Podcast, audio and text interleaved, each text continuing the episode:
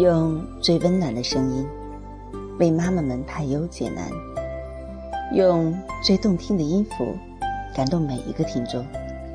各位朋友，大家好，欢迎聆听妈妈 FM 二九五二零七，做更好的女人。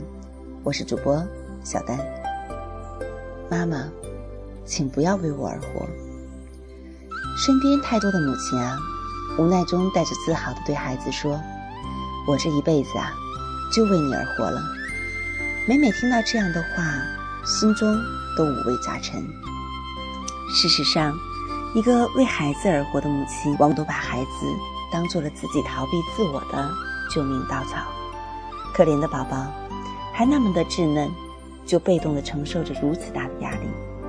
如果他们能表，一定会说：“妈妈，求求你，我而活，你的生命很重，我承担不起。”这或许中国的传统文化社会环境，我们大部分人不是有一点负担，把生命的意义加给孩子的身上，就是因为自己不敢表达、去体会，也没有能力和勇气去探索一下生命的意义究竟在哪里。四，糟糕的夫妻关系，一个女人从自己的丈夫身得不到爱的呼应，自己又不够强，就会转头扎向自己的孩子。很多女人是把对老公的爱、对孩子的爱都提升，这个现象非常普遍，而且后果呢又非常的严重。在我们的身边，经常会碰到这样的女人。如果孩子是个儿子的话，也为将来的婆媳关系埋下了祸根。最后，一直以来对自我牺牲的颂扬，让妈妈们不自觉地产生做这种伟大母亲的冲动。妈妈们在说出“我为你而活”的时候，不但不会对自己贫瘠的人生感到羞愧，不会为自己对生命的放弃感到难堪，反倒认为这是一种伟大和荣耀。包括外界也不会认为这有什么问题。孩子虽然深感压力，但也会对母亲的这种牺牲感恩戴德。其实啊，无论哪一个国家、哪一个民族，无论什么样的母亲。当必要的时候，牺牲的利益，保全孩子的利益，都是本能。孩子特定的时期，需要母亲放下一用时间、精力去照顾他们，也属正常。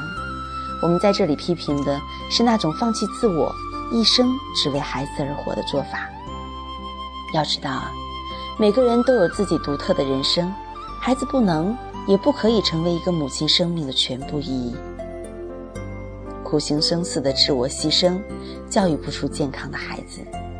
希望孩子坚强，自己就得坚强；希望孩子快乐，自己首先要快乐。